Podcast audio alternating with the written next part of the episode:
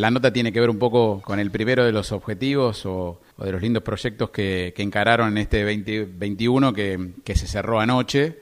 Y el otro está todavía muy vivo, pero eh, cerrando quizás un primer capítulo y, queriendo hacer un raconto concretamente de lo que fue el torneo en Mar del Plata. Era una aventura muy, muy interesante y quería saber con qué sensación se quedaron como, como grupo y por supuesto a vos en lo personal como, como entrenador de, Rivadavia. Bueno, mira, como bien dijiste, anoche terminamos nuestra incursión por el torneo de la, de la Asociación de Mar del Plata. Nada, por un lado dolido, obviamente a nadie le gusta le gusta perder o quedar eliminado, pero tanto yo como como todos los chicos que integramos el plantel, eh, los dirigentes del club, o sea, más que contentos y satisfechos por, por la tarea que hicimos, ¿no? O sea, empezamos con, arrancamos con, bueno, con la idea de, dar un poco de importancia al básquet, ya que se merece, digamos, y también competir en Mar del Plata, y empezamos con una idea de, bueno, de tratar de hacer un, buen papel, ver a quién le podemos ganar, y sabemos que el básquet de Necochea hace rato que viene, que viene un poco raleado, pero bueno, nos encontramos con que se pudo formar un, buen plantel, un lindo equipo, mucho apoyo, así que bueno, se a medida que fuimos compitiendo, se fueron dando las cosas, nos fuimos entusiasmando y cada vez mejor, hasta bueno, lamentablemente que tuvimos mucha mala suerte, porque viste por ahí es normal que se te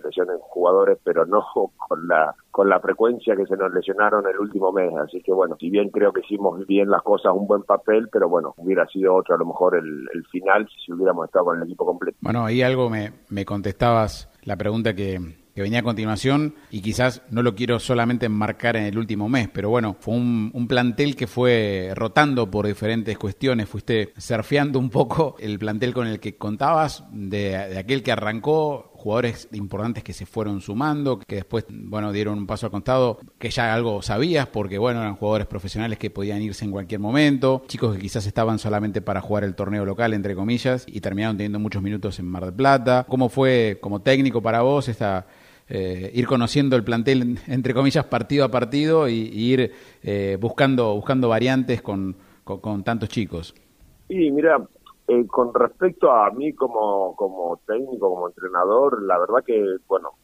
por sabés, yo me inicié en el 2019 con Vasco, tuve mi primera experiencia. Eh, después del año pasado, en el 20, estuvo todo parado por la pandemia y este año, digamos, fue mi segunda, mi segunda experiencia. Eh,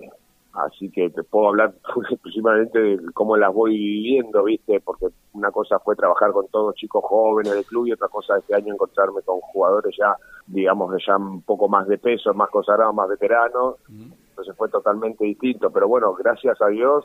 creo que se le dio, más allá de, lo, de la parte basquetbolística o técnica, en cuanto a los jugadores, también se le dio mucha importancia al grupo humano. Eh, entonces, la verdad que nos encontramos con, con un grupo excelente con respecto a los jugadores, no sé, a lo mejor te referís a Carlito Fraga, que fue el que arrancó con nosotros, pero bueno, cuando cuando arrancamos, cuando nosotros fuimos a hablar con él, sabíamos que estaba latente la, la posibilidad de que él vaya a jugarse afuera, eh, así que bueno, que dijo que se iba a quedar hasta que hasta que le salga alguna oportunidad. Se fue, después tuvimos la suerte también de que pudo venir eh, Varela, eh, son dos jugadorazos, ¿viste? Paco Varela, eh, un jugador con mucha experiencia, bueno, nos echó una mano enorme, nos enseñó mucho, si bien fueron cinco partidos lo que estuvo con nosotros, pero no, no nos enseñó mucho tanto a los compañeros como a mí. Eh, y bueno, y después fue como, como ir, como ir experimentando, ¿no? Como bien decía,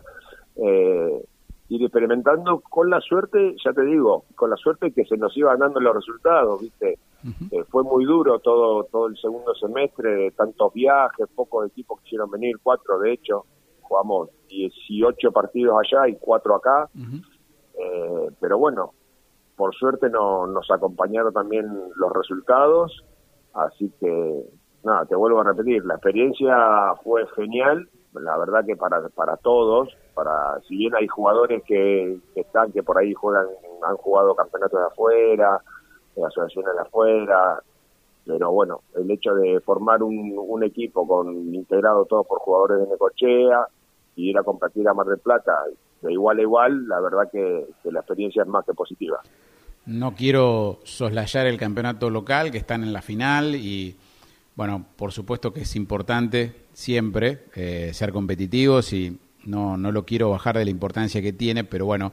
el transitar de, la nota tiene que ver con esta expectativa de,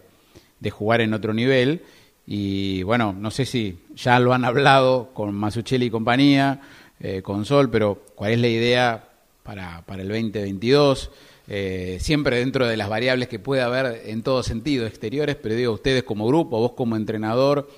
¿qué los motiva para el año que viene? ¿Seguir en Mar del Plata? ¿Aspirar a, a, un torneo provincial, como en un momento se, se, habló, esos objetivos que están ahí, que les gustaría poder, poder competir? Eh, mira, con respecto, como, como decía, con respecto al campeonato local, nosotros, o sea, si bien tenemos la competencia del, del campeonato de Mar, tuvimos la competencia del campeonato de Mar del Plata, pero nunca le sacamos la mirada a, y, y, le dimos menor importancia al campeonato local. De hecho, participábamos de igual a igual en los dos campeonatos. No es que